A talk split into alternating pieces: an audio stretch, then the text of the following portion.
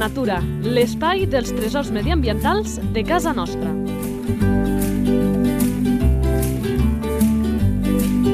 Un espai conduït per Francesc Balanyà.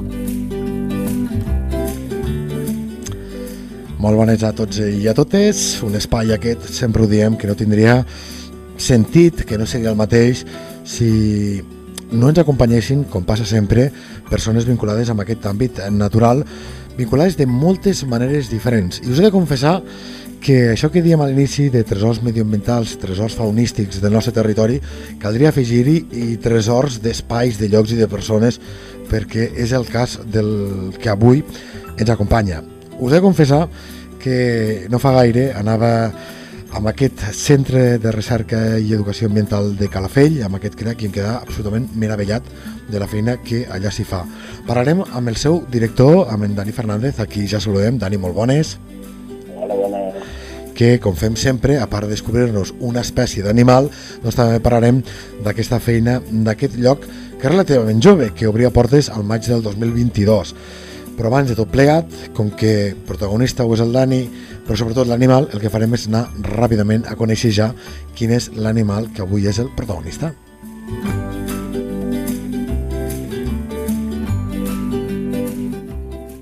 La fitxa tècnica. Nom comú. Esquistó pirinenc.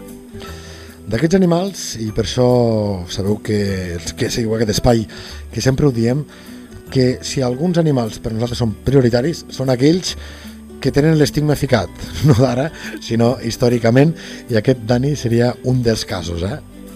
Sí, aquesta és una de les espècies de, demonitzades no? de, de, la nostra, de la nostra fauna i res més, a, més enllà de, de la realitat. O sigui, és una espècie que quan la coneixes eh, pots a, arribar a estimar-la.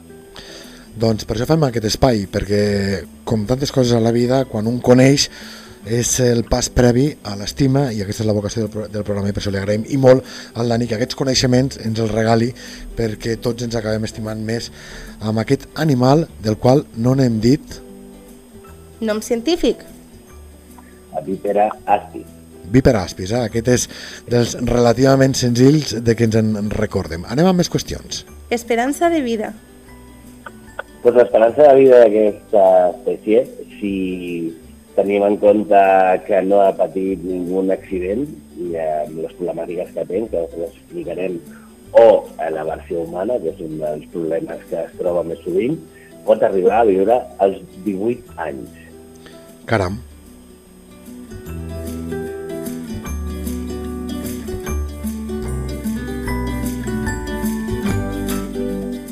Hàbitat. És una espècie que està present a la regió climàtica mesomediterrània, atlàntica i alpina. No? La podem trobar a, a zones de pedregar d'alta muntanya com a zones d'herbassar, eh, on trobi el suficient refugi per amagar-se i prendre el sol sense ser vista. Ser vista per depredadors, entre ells un dels depredadors més sovint eh, que, que té més sovint és l'àguila l'àguila marcenca. I amb el que ens ha explicat el Dani, ens podem fer una idea del següent ítem, però el volem deixar clar, que és aquest. Distribució. Eh, doncs és una espècie que podem trobar al Pirineu i al Prepirineu, mancant una mica la distribució al que és l'Empordà, a l'Empordà, al final dels Pirineus, podem dir, i a la zona de, de Lleida doncs, la trobem des, de, des del Montsec eh, cap amunt.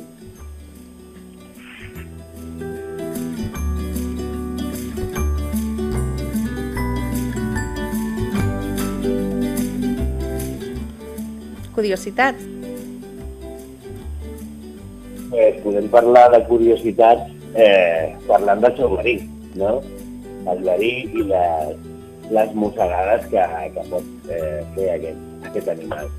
Eh, el seu verí és eh, molt tòxic i fitotòxic, vale? I, però la sort que tenim és que és una espècie que, és, que es foragita molt, molt ràpid, no? no és una espècie que va buscar a les persones per mossegar-la com moltes vegades es creu, sinó que és una espècie que quan t'apropes ella s'amaga i, i fuig. Però si la intentem agafar, eh, pues, pot haver una, una mossegada.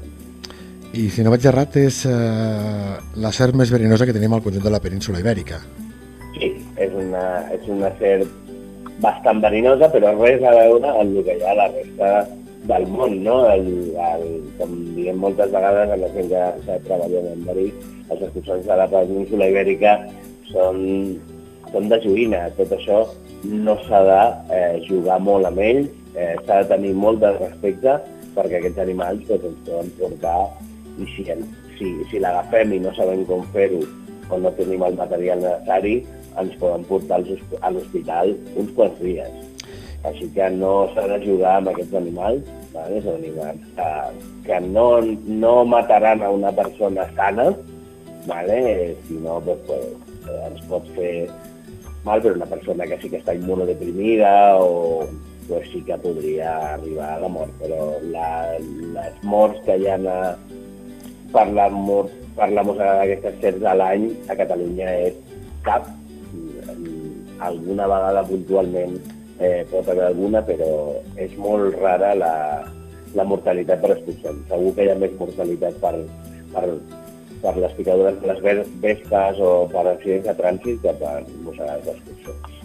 Doncs uh, dada important aquesta. Eh? Recordem també que dels uh, primers podcasts que, que fèiem parlant d'animals amb la Ser Verda, amb el Centre de Recuperació d'Amfibis i Rèptils de Catalunya, parlant de la ser verda, ja ens deien una cosa que a mi particularment em sorprenia, que aquesta ser verda també té verí, però també parlava d'aquesta baixíssima probabilitat de que aquest verí arribi a les persones perquè l'utilitzen per desfer les preses i per tant no té a, la part, no l'utilitzen per atacar i per tant que les persones ens piquin és molt poc probable, però ho dic perquè si no vaig errat, tenint en compte aquesta dada eh, eh, de les serps que tenim a Catalunya, diríem que com a verinosis n'hi ha tres, els dos tipus d'escursons, el que parlem avui, el pirinenc, l'ibèric, que en parlarem en futures edicions d'aquest espai, i la ser verda, però amb aquesta baixíssima probabilitat que aquest verí arribi a les persones. Això és així? A més, la, la diferència entre la ser verda i l'escursó és que la ser verda és una, una serp oplistoglifa, vol dir que la dent que inocula el verí està a la mandíbula superior i a la part més eh, trasera a la part de darrere possible de la mandíbula, llavors el mossegar, la, la, la, la dent eh, té una canaladura i, la, i el verí cau a través de la geniva, de la geniva per gravetat. Eh, així que és un sistema d'inoculació molt primitiu i poc efectiu. Llavors, a les persones és molt difícil que li arribi.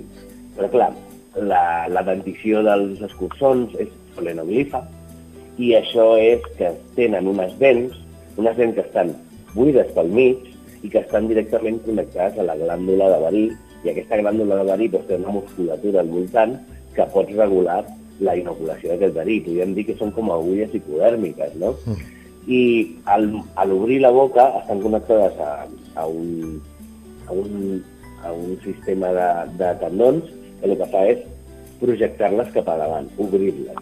Llavors, és un sistema d'inoculació molt efectiu perquè aquests animals doncs, puguin capturar les seves preses. No?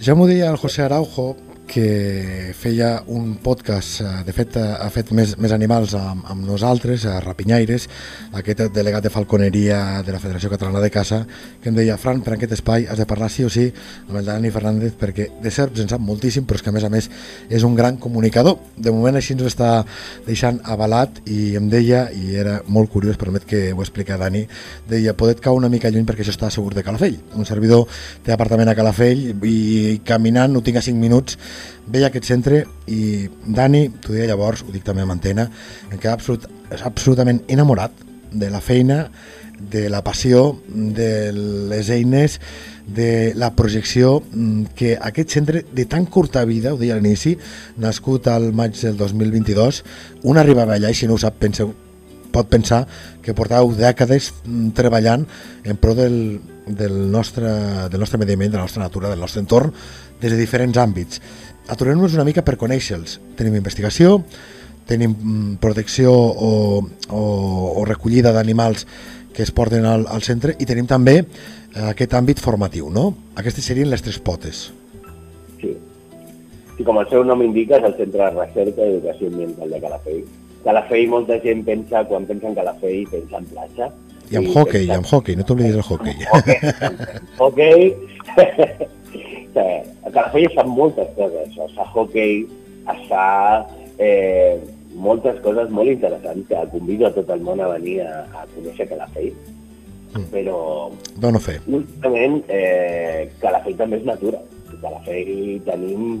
Eh, ha vingut dos cops la tortuga marina a posar els ous, aquest any ha tornat a venir. Tenim una zona de reproducció del corriol cama negra, que és una espècie, en perill, ai, una espècie vulnerable.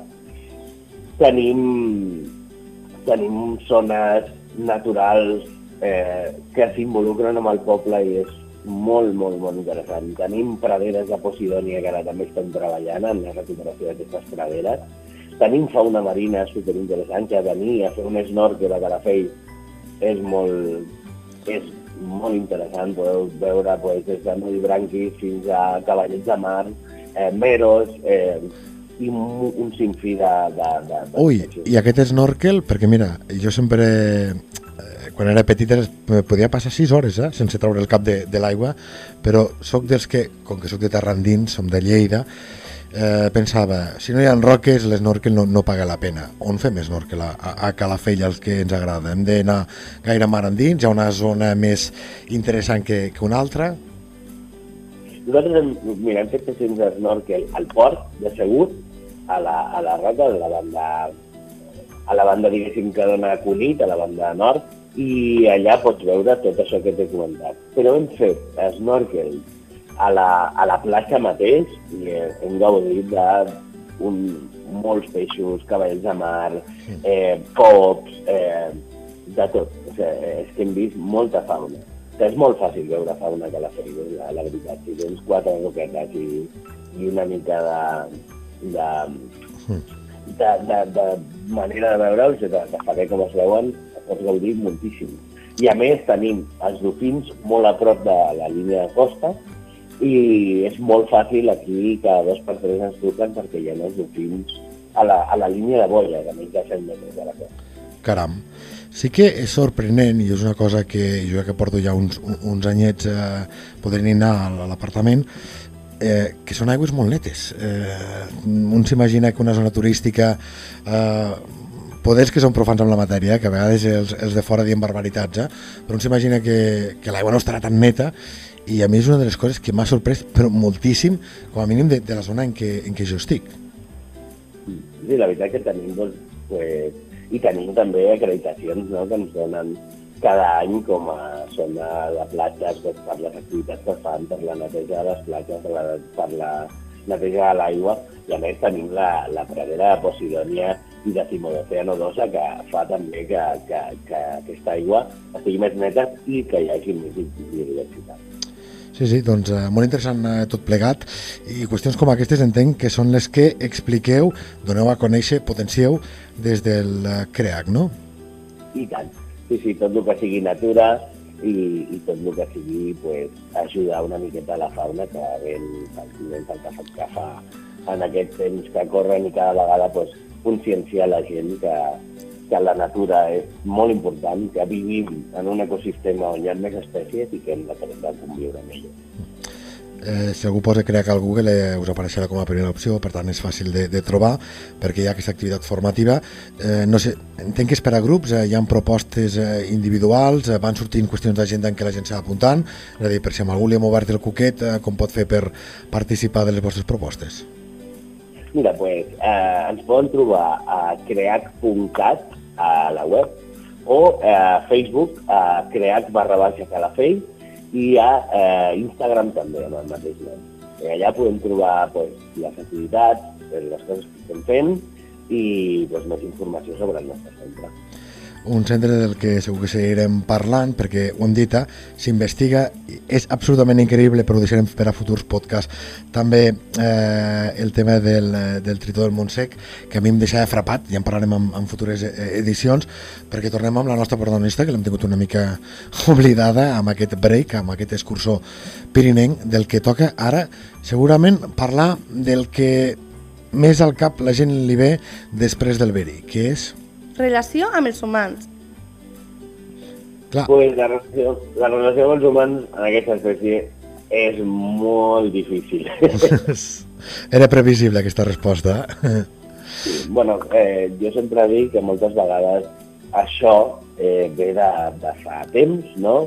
on era més fàcil pensar que totes, totes les serps eren verinoses, llavors, pues, per una manera d'autoprotecció i de protecció de la teva família era desconfiar de totes les serps que, que trobem, però ara, ara mateix pues, tenim informació, tenim guies. Ara acabem de treure una guia amb un munt de, de, de, de, de, de científics, que és la, la guia dels rèptils dels països catalans, que és de l'editorial Grau, que es pot trobar a, a, a Orix o a qualsevol botiga de, de llibres. I la veritat que, que és fàcil tenir aquesta informació, no hauríem de patir en dir eh, això és un escursor, això és una colobra. És senzill, o sigui, eh, la, la diferència entre els escursons i les colobres espera't, espera't, espera't, perquè com que me l'has posat votant, Identificació a la natura. ara sí, perquè quan veiem una serp, lo, lo- ràpidament pensem ai, que pique, ai, és verinosa, i comença a haver el debat entre els que són profans amb la matèria. Doncs vinga, va, com sabem que això que veiem, per exemple, és un escursor?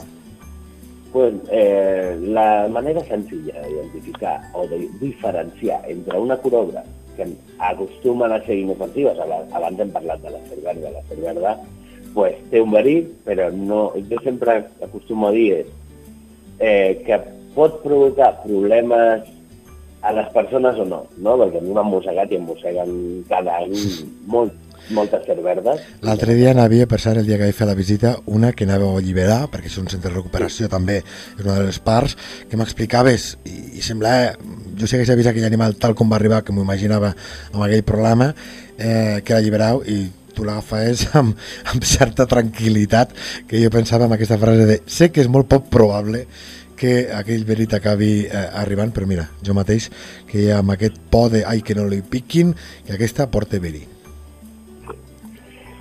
A veure, no, no... Alguna cosa que has dit, que perdona, eh, que et contradigui, eh, les serps mai piquen, piquen les abelles, Ah, bueno, les- sí. Les, les tens és un toc. Sí, sí, sí, sí. sí, sí. sí. No, no, eh, i, i ens agrada aquesta pedagogia, eh? Sí, sí. Sí, sí, sí. Doncs les serps mosseguen, les aranyes mosseguen, i les avestes i els escorpins piquen. Piquen en la seva agullona o a l'entenso. Pues, eh, la diferència fàcil quan trobem una serp a camp, saber si és un escurçó o una colobra, és primer mirar la pupila. La pupila rodona és de colobra i la pupila vertical, que és una línia vertical, és d'escurçó. És una diferenciació que només hem de tenir en compte dins de Catalunya o de la península ibèrica. Vale? No podem eh, transmetre aquesta, aquest, això a una altra zona del món, perquè podem acabar molt malament. I, clar, i, i el dubte és, hi ha altres serps, ja no parlem de diferència entre colobra i escursó, que tinguin aquesta pupila vertical, per entendre'ns, com una pupila de, de gat, A, la, a, a Catalunya. a Catalunya, a Catalunya. A Catalunya no. A Catalunya ah. totes les colobres tenen la pupila rodona. I els escurçons ho tenen vertical. I a la península ibèrica passa el mateix. Després, una manera també de no apropar-se tant per veure l'ull podria ser eh, les escates del cap. Si ens fixem o anem a Google i teclegem doncs, ser verda o ser blanca o, o qualsevol, o ser d'aigua, veurem que el cap, a la part superior, té unes escates molt grans. Vale? Els escurçons tenen unes escates molt petites.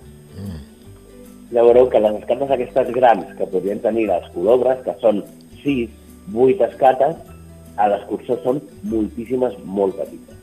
Llavors, és una manera també molt fàcil de, de diferenciar. I és important Ja que... no pa- En, digues, digues, digues. No parlaré del morro, perquè moltes vegades el morro pot portar-nos en equivocació, sobretot en animals juvenils, sobretot d'escurçó pirinenc, que és el que estem parlant a, avui, i tampoc parlaré del cap triangular, perquè moltes vegades hi ha falses creences en aquest aspecte, no? que el cap triangular és escurçó. Però hem de tenir en compte que moltes espècies aixafen la mandíbula i, i fan com triangular una mica el cap per semblar-se a un escurçó, que en aquest cas seria la ser, la ser d'aigua, que té una, un patró molt semblant a l'escurçó, que té el cap, el triangula el cap, apleta les mandíbules i triangula el cap per semblar un escurçó, però si ens fixem molt bé, les capes del cap són grans i la pupila és, és, és rodona, la pupila. Llavors ja sabrem que és una, és una que està imitant a l'escurçó.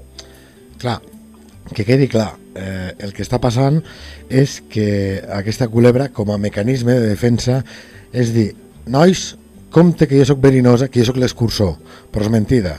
Això segurament a casos més internacionals, perquè és molt trist que la gent conegui més casos internacionals de fauna d'altres indrets del planeta, però seria com la falsa coral, que imita doncs, la coral que és molt verinosa, però aquesta, l'altra és absolutament inofensiva. Sí, la, la salsa coral, que és un gènere l'antrokeltis, pues, imita una mica aquell bandejat de les, de les, de les coralls verdaderes, no? que són les micrurus. Però també tenen diferències, no? La, la zona de la panxa, les micrurus, els, els anells són complets, agafen tot el cos, la part ventral també, i les l'amprokeltis no. Hmm. A més diria que la culebra no només és que no sigui verenosa, sinó que pràcticament ni, ni, ni mossegue. Quina? La, La, la, la, la culebra d'aigua, la serp d'aigua. la serp d'aigua no, no mossega, l'únic que fa és alliberar una substància que, que té en una glàndula, que realment es diu glàndula del rastre, que fa molta pudor, molta pudor. Llavors, d'aquesta manera, la, els animals que l'han capturat sembla, sembla que s'ha mort, no? que està podrida. I a més, es tomba cap per avall i treu, el, treu la llengua, la deixa penjant, i això és una, un mètode de dissuasió de depredadors que es diu tanatosi. Sí, sí, plan 1, eh, sembla que sóc molt temible, no t'apropis. Plan 2, si t'apropes, eh, estic morta, mig podrida, jo de tu no ho faria. És a dir, és la reina de la mentida. Sí, sí, sí, és una drama, és drama. Total. és drama total. Vinga, va, continuem. Anem ara amb aquest excursor pirinenc, que ens hem anat a la culebra, que ens agrada molt, però tornem a l'excursor pirinenc per parlar de... Problemàtiques. Bueno, doncs les problemàtiques que té aquesta espècie, com ja hem parlat, és la versió humana, no? La gent no, no la, bueno, quan les veu, pues, es, les mata, penseu que és una espècie pues, que està protegida i que... Però, perdona que talli, eh, clar, aquesta animadversió a les serps l'hem vist moltes vegades, la coneixem, entenc que en el cas de l'excursor això s'accentua perquè té verí i per tant aquells temors, aquells pors eh, es deuen multiplicar, però sabem, no sé si tenim dades al respecte eh, o una aproximació de quants estralls fèiem el passat, és a dir, que havia barra lliure per matar qualsevol bèstia, i quants en fa avui en dia, perquè clar, mm, jo em pregunto, ostres, sí, tenim por, però la gent encara, com la matava abans, no sé si tenim això, una aproximació de dades o perquè ens fem una idea, i actualment, si això segueix passant. Segueix passant. Jo crec que, a veure, ja cada vegada hi ha més conscienciació cap a la conservació i cap a la vida animal. I això haurà baixat moltíssim. Moltes vegades la gent, sobretot a mi, per exemple, que jo treballo amb, cels i, i he treballat molts anys amb escursons, eh, la gent m'envia moltes fotos per dir-me Dani, he trobat això a la muntanya, què és? No? Gent que fa muntanya, gent que no és experta en amfibis ni busca amfibis i rèptils, però que, que bueno, troba animals i m'envien. Moltes vegades m'envien excursons. Això què és? Doncs mira, és un excursor. Ostres, quina sort he tingut, no? I aquest any ha sigut molt bo perquè un senyor m'ha enviat una foto amb una serpa a la mà per identificar-la, era jove, era petiteta, estava al Montnegre Corredor, la va trobar, la va agafar, se la va posar a la mà i em va enviar una foto a la mà. I era un excursor, una, un, un excursor pirinenc. I és molt, molt curiós, o sigui que la cosa està canviant, està canviant cap al positiu, no? que ja no es maten per placer, però clar, estem parlant de gent de camp o gent que encara pues, té una cultura que, que, de, que ha, de, ha de canviar el xip i, i bueno, sobretot gent gran, no? que les veu i les mata. Una altra de les problemàtiques que té, pues, la, gran, la gran quantitat de, de senglars, és un dels depredadors més comuns de la, dels escurçons. Cada vegada en tenim més, els senglars pues, li donen volta a les pedres i troben una certa sota, un escurçó o el que sigui, se'l menja i, i a ell no li passa res. I després, pues, eh, una de les problemàtiques també que podem trobar són les vies de comunicació que passen pel mig de l'hàbitat. Mm. Són, són, són, són zones que l'asfalt guarda calor durant, la, durant el final del dia i elles aprofiten per eh, posar-se a sobre i agafar aquest calor abans d'anar a dormir, no?, per la nit, sobretot a, a la primavera i tot això. Per això, moltes vegades, si passem per la Cullà a Toses, per exemple, i, i durant la primavera, estiu, doncs podem veure molts d'aquests exemplars pues, atropellats. De fet, el president de la Societat Catalana d'Herpetologia, l'Eudal Pujol, que em consta que, que us coneixeu, que som amics, ens explicava que com similar a una serp blanca, que també molta mortaldat era precisament això perquè era crepuscular i aprofitaven doncs, aquest calentet que desprèn l'asfalt al llarg del dia per calentar-se, però clar, passava un vehicle i aquí hi havia el problema. Sí, l'excursor pirinenc també es torna, eh, té una, durant, tota la, durant tot l'any canvia la seva activitat. De la primavera és molt diurna, està a primera hora del dia activa i fins a l'hora del migdia, quan fa molta calor elles no, no estan actives, s'amaguen, i cap a l'estiu, eh, quan ja fa molta calor, en aquesta època que, que no podrien sortir durant el dia perquè pugen molt de les altes temperatures, són nocturnes i crepusculars. Mm. I Llavors- també costa, i aquesta, aquest detallament. Tenim alguna altra, entenc que no, però t'ho pregunto, alguna altra problemàtica que no haguem esmentat sobre aquest escurçó perinenc? Com a principal, eh? Alguna d'important. Bueno, eh, un del, també que s'ha vist en els escurçons són els incendis. Ells no poden fugir i si hi ha molts incendis a les zones de... Per exemple, a la zona del Moianès va haver un incendi que va fer desaparèixer una població important de- d'escurçó pirinenc. Caram. També no ho hem dit, eh, poder per, per identificar-la, no sé si ajuda o per descartar o per plantejar-se que allò que un està veient que és un escurçó, no sé si és el cas de la culebra també, eh? però amb l'escurçó especialment, és que és una cep que té, a veure com ho explico en paraules entenedores, que té eh, una aparença més rabassuda que una altra serp, és a dir, és menys llarga i una mica més gruixuda en proporció d'altres serps. Això pot passar més amb l'escurçó ibèric. Amb l'escurçó pirinenc moltes vegades és allargat, pensa que és un animal que pot arribar anualment eh, als 70 centímetres, tot i que s'ha trobat algun exemplar de, de més, de 82, 85 centímetres. Mm. Llavors, pot ser molt allargat. També és diferent si et trobes una femella o et trobes un mascle. Els mascles eh, eh, acostumen a ser més estilitzats. Llavors, aquesta, i els juvenils sobretot són molt estilitzats. Clar. I, i, I si veus, tornem una altra vegada a l'espècie dramàtica, podem dir, no? a la Matrix Maura, la serp, la, la, la serp d'aigua també és una serp que pot ser més rebassuda, més, més, més gordeta i pot recordar. Per això sempre, quan dono els tips, fu, intento fugir d'aquests pues, més rebassuda, menys rebassuda, Mm. perquè també és una, una, una, percep una percepció per, eh, personal, moltes Clar, vegades. clar, clar. És una, bon, és una molt bona reflexió aquesta. eh? Clar, aquestes qüestions que són més de percepció, intentar fugir-ne i donar aquelles dades que, com el tema de, de la pupila que ens ha explicat abans, aquesta pupila vertical, que ens diu això és un escursor. Seguim amb un tema que no n'hem parlat encara, que mm, és important també per conèixer aquesta espècie, que és... Alimentació. Pues aquesta espècie, la, la seva alimentació eh, és molt variada.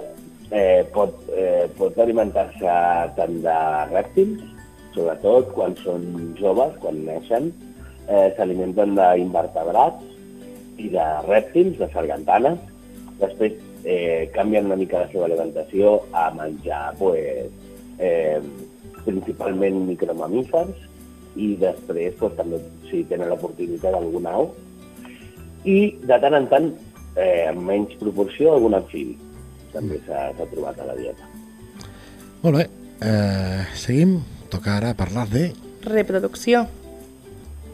la reproducció és molt curiosa en aquesta, en aquesta serp i també li dona una condició de que les seves poblacions no siguin molt grans i és que es reprodueixen bianual o trianualment, cada dos o tres anys.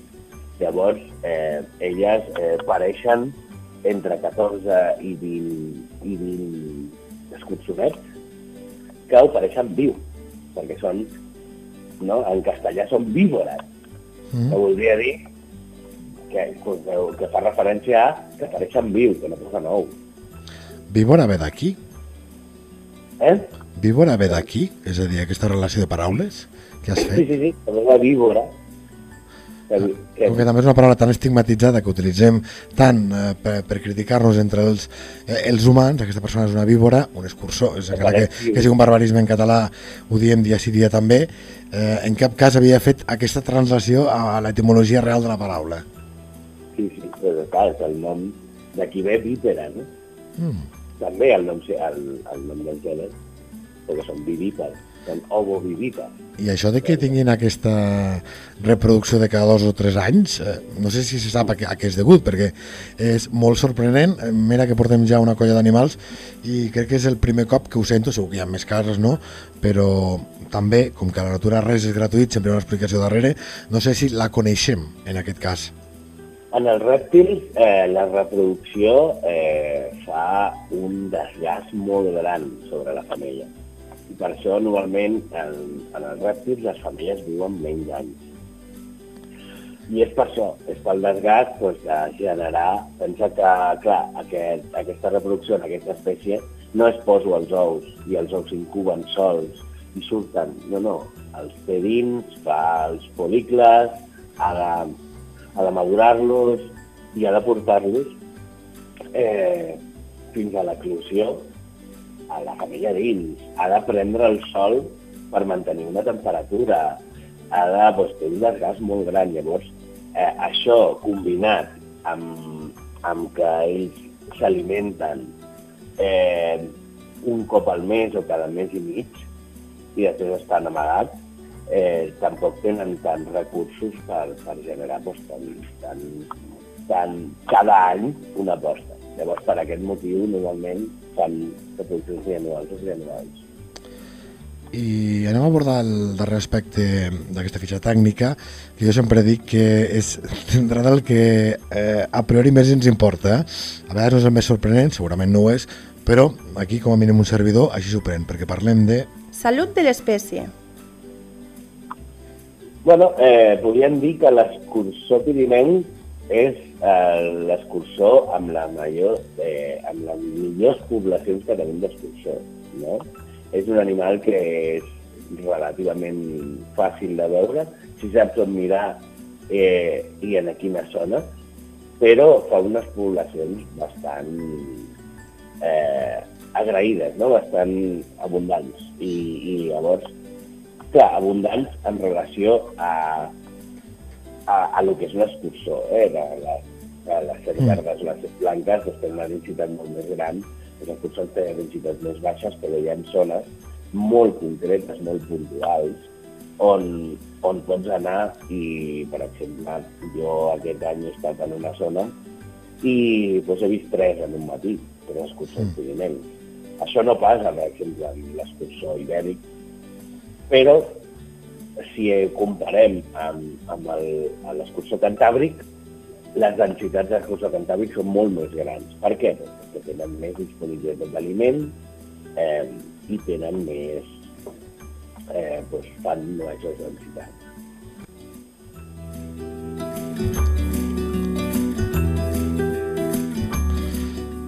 Tornaré per canviar d'hàbit.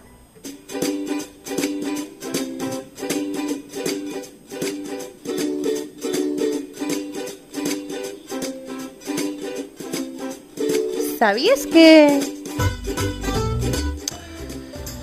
Clar, eh, ho hem apuntat una mica. Aquest verí de l'escursor, eh, que quedi clar, com de tòxic és, quines són les eh, seves conseqüències, què diuen les llegendes, perquè clar, mm, se'n diuen de tota mena, què hi ha de cert i què hi ha d'incert sobre el verí de l'escursor ibèric. Bueno, jo el que explicaria una miqueta eh, sobre el verí és, eh, moltes vegades ens mossega una serp i tot el món pensa que és una excursió es Vale? Això no és cert, perquè el primer que quan et mossega un escurçó et donaràs compte, perquè la mossegada, quan hi ha una inoculació al verí, el verí fa molt mal, molt mal. Llavors ja sabràs que t'ha mossegat un escurçó. Després, eh, has de saber si és un escurçó o no. El millor, ara que tot el món porta, porta un mòbil a la butxaca, és fer-li una foto. Mm. Vale? Mai intentar capturar-la en plat, perquè ens podria mossegar un altre cop o mossegar una altra persona. Deixa-la tranquil·la, que marxi, i tu li fas una foto i fora. I té, bueno, si té, anava a dir pique, sort, sort que ja m'has corregit abans, si et mossega eh, un escursor pirinenc, després té la capacitat d'inocular verí amb una altra persona amb una altra mossegada? És a dir, les seves reserves de, de verí són, són així de, de grans? L'important és que hem de saber que la musculatura que, que envolta la glàndula del verí de l'escursor té la capacitat de regular la quantitat de verí que inocula. I moltes vegades els estudis s'ha demostrat que una mossegada defensiva inocula molt, molt menys verí que en una eh, per caçar. Clar. El verí a ells li costa molt generar-lo. És, és un bé molt preciat pels escursons i no el gastarà en un senyor que l'ha intentat manipular. El que farà serà inocular una miqueta de verí. Però clar, aquesta miqueta de verí, segons com ens reaccionem, doncs podria provocar una o, o, o altres eh, altres reaccions, no? Aquestes reaccions doncs, podem dir que seria dolor, com hem dit, inflamació. La inflamació pot estar inflamant-se doncs, on es mossegui, normalment les mossegades van a la mà, i podria estar inflamant-se fins a 48 hores. És quan es alcança el màxim d'inflamació. Però no hem de patir. Sí, podem perfectament, tenim entre 6 i 8 hores per arribar a un hospital, ¿vale? i tenim 48 hores fins a la fallada renal. O sigui, estem parlant de dos dies. Llavors, el que hem de fer és tranquil·litzar-nos, ens ha mossegat, ens fa mal, ho sabem, i és trucar al 112, dir, m'ha mossegat un escurçó, em fa mal, ja està inflamant, eh, sé si saps que és un o no, igualment, si tu tens aquesta, aquesta dubte, truques al 112, i, bueno, i el que fas és desplaçar-te tranquil·lament cap a un hospital. Clar. No és un cert com les, tenim la creença no? d'aquestes d'Àfrica, una mamba negra que tenim minuts a arribar a un hospital, o és una gran serp, una viura del Gabon que, que ens quedarà necrotitzat el braç, no? Eh, no hem de patir per això, sí que tindrem una petita necrosis al voltant de la, de la, de la mossegada, inflamació, i podem perdre la sensibilitat, però no, no, no hem de patir eh, excessivament. Tenim temps, tenim hores per arribar a un hospital tranquil·lament, o sigui que hem d'actuar doncs, d'una manera tranquil·la i, i ja està. I, i a l'hospital saben perfectament, hi ha uns protocols molt marcats, eh, tenim antídots eh, i, sobretot, la majoria de les mossegades es tracten amb, amb medicació, amb antiinflamatoris, mm. amb més que amb l'antídot pròpiament dit. Allò de fer un torniquet, eh, eh que surt a les pel·lícules, tampoc, eh? No. perquè no. recordem que els torniquets eh, porten més problemes que solucions, no només en el cas de les eh, mossegades eh, verinoses o picades verinoses d'altres animals, sinó en, en general. Eh? Sempre que fas cursos de supervivència diuen que això el torniquet ha de ser el darrer recurs, i aquí ens expliquen doncs, que tenim un marge que segurament a priori molta gent no coneixia, per tant, això no ho fem, entenc, i també crec que queda respost amb el que has dit, però t'ho pregunto directament, amb aquest marge que tenim, segur que algú es pregunta ara mateix. Si jo vaig per la muntanya amb una ruta, porto 4 hores caminant, i em succeeix això, que no veig, trepitjo un escursor, eh, es defensa, em fa aquesta mossegada, eh, he de trucar al 112 perquè em vinguin a, a recollir, sigui amb helicòpter? Per què faig la pregunta? Perquè també ho hem vist en moltes pel·lícules, en molts llocs, que diuen allò de respira a poc a poc, que així la sang circula més lenta, no facis esforços, no t'atabalis, perquè sembla amb aquesta sensació que deies abans de contrarrellotge, de que hem d'arribar a un hospital. En el cas d'un excursió perinenc, si estem fent això, ruta de muntanya, portem eh, 4 hores fent via i per tant cal fer aquest dispendi de caminar 4 hores, ho podem fer amb certa tranquil·litat o millor demanem una evacuació? A veure, eh, ells són els professionals de, de la sanitat, de, de, dels rescats i de, i de l'actuació d'urgències, ells han de decidir, tu pots trucar i dir, estic posat el cotxe vaig a l'hospital, què faig? Vale? I suposo que si al posat el cotxe, pots agafar el cotxe i, i anar a l'hospital. Però si vols trucar per, per demanar eh, ajuda, doncs també t'ho donaran. Has dit una cosa molt important, és que, que no s'ha de fer torniquets, però que no s'ha de fer torniquets ni s'ha de tallar la ferida, ni xuclar eh, el verí, com diuen, no? Per què? Perquè si tens una llaga a la boca a la persona que està xuclant, també li entrarà el verí per aquí. Però és que, a més, recents estudis han demostrat que el, que el verí es distribueix molt ràpid i a través del sistema limfàtic, més que el sistema sanguini.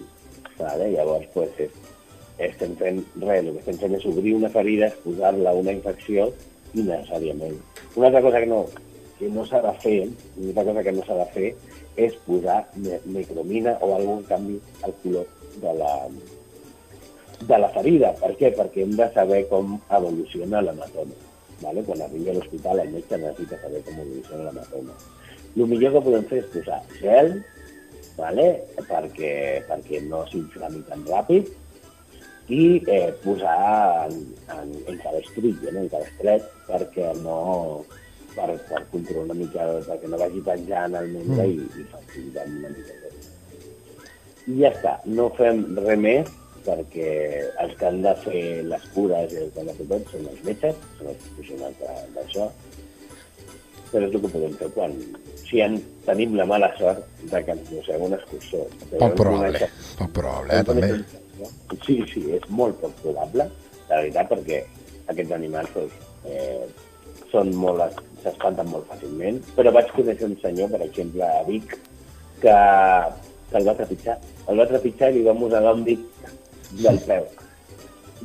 perquè es va espantar, es va girar i li va mossegar un dit. Doncs, li va anar avançant com el senyor i eh, estava a casa seu i va tenir aquest accident, però bueno, és, un, és, un, és una mossegada fortuïta Sí, sí. i és dir, que a tota la, a tota la península ibèrica poden tenir 400 mossegades a l'any. Doncs fixeu-vos, eh? amb alguna xifra li pot son- sonar molt elevada, però si feu la divisió entre la població ha de ser menys un 0,00 no sé quan, eh? és a dir, mo- molt poquet, per tant molt poc probable. Anem a la darrera secció del programa.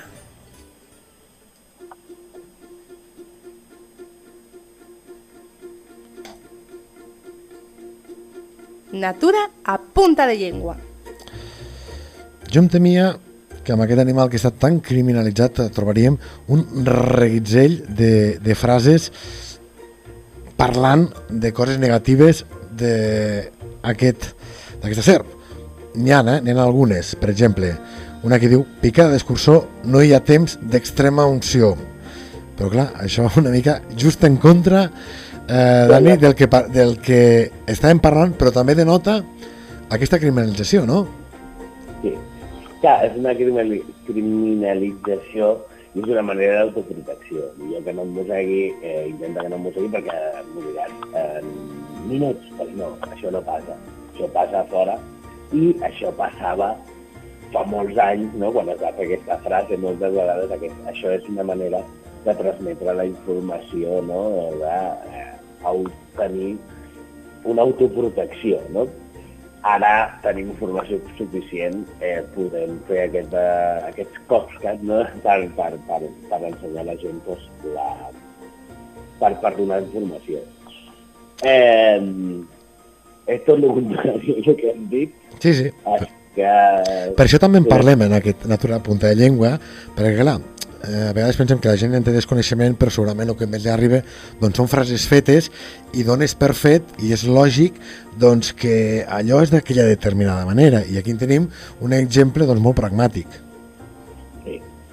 Clar, és que al final, pues, eh, fa molts anys eh, no hi havia informació. i sabies que si mossegaves un escurçó al Pirineu i estaves pasturant el ramat d'ovelles, eh, era molt probable que no arribessis al poble perquè anaves caminant. Mm. I al millor estaves a tres dies al poble més proper. Ara, per sort, doncs, tenim facilitats perquè això no passi, però clar, abans s'havien de protegir. Quan parlem de que dèiem en castellà, en català, aquest barbarisme de aquesta persona és una víbora, és a dir, escurçó en castellà, que sapigueu que en català també està acceptat ser un escurçó, és a dir, dolent, persona de males intencions. Tornem al mateix, eh, ser un escurçó denota que ets dolent. Tornem amb aquesta eh, associació d'idees que després doncs, tots eh, plegats eh, fem. També hi ha aquella frase que segur que us sona, tenir llengua d'escorpí, també es pot dir tenir llengua d'escurçó. Eh? Tot i que jo he de tirar, tirar una pedra a favor dels escurçons, i he de dir que els escurçons jo he treballat molt amb ells i, per exemple, eh, és, té més caràcter, una certa ferradura, una certa verd i negra, eh, Verda. La, la blanca, perdó, la blanca té molt caràcter, La no? verd i groga eh, o, o una cert blanca, Mm. o una cert verda també, que, que un escurçó, els escurçons són molt tranquils, molt tranquils, són, eh, són molt pacients. O sigui, la, la mossegada podem dir que és l'últim, ja quan es veuen capturades. És l'últim recurs, perquè, com he explicat abans, el verí és un bé molt preciat i que energèticament fabricar-lo és molt costós. Llavors, eh, intenten no gastar-lo. Llavors, pues, jo treballant amb serps, que portia molts anys, eh, manipular un escurçó amb seguretat i amb permís i amb, i amb, amb coneixement de lo que estàs fent, eh, són serps molt més tranquils. Per cert, que si algú, tot i així, no l'hem deixat tranquil i vol tindre més defenses, pot apel·lar al que diu una altra frase del refrany català, que diu qui menja alls i beu vi no hi pot l'escurçó ni el seu verí. I això eh, diu aquesta frase que els alls són antisèptics i l'alcohol també. Vol dir que aquests aliments creen defenses. Bueno, coses també de la sabidoria, o a vegades mal sabidoria, mal anomenada sabidoria eh, popular, eh? però a títol de curiositat eh, també, també us expliqué. Què t'ha semblat aquesta frase? Bueno, pues, pues lo que he de dir és que eh, no hi ha res que ens faci inocus a una mossegada d'escurçons. Molta gent pensa que quan es mosseguen molts escurçons al final acabes eh, fent una resistència a aquest verí. Tot el contrari, si et, si mossega un, eh, el segon et farà molta més reacció, eh, reacció el tercer et pot, et pot fer més reacció i el quart ja pot tenir un problema greu. O sigui que eh, i, i que no hi ha res que, que et faci resistent a aquest verí. Així que no pots prendre res, sinó l'únic que si t'ha mossegat és anar a l'hospital i prendre medicació. o sigui que Quede, quede clar. Doncs eh, fins aquí aquest luxe d'espai en què hem conegut i ben a fons aquesta serp tan característica de les nostres muntanyes, aquest escursó pirinenc i tot plegat ha estat gràcies a la Dani Fernández, aquest director del CREAC, del Centre de Recerca i Educació Ambiental de Calafell, amb qui li diem, i és amb el cor, no adeu, sinó, si té ganes, fins ben aviat. Moltes gràcies amb el cor. i tant que tornarem.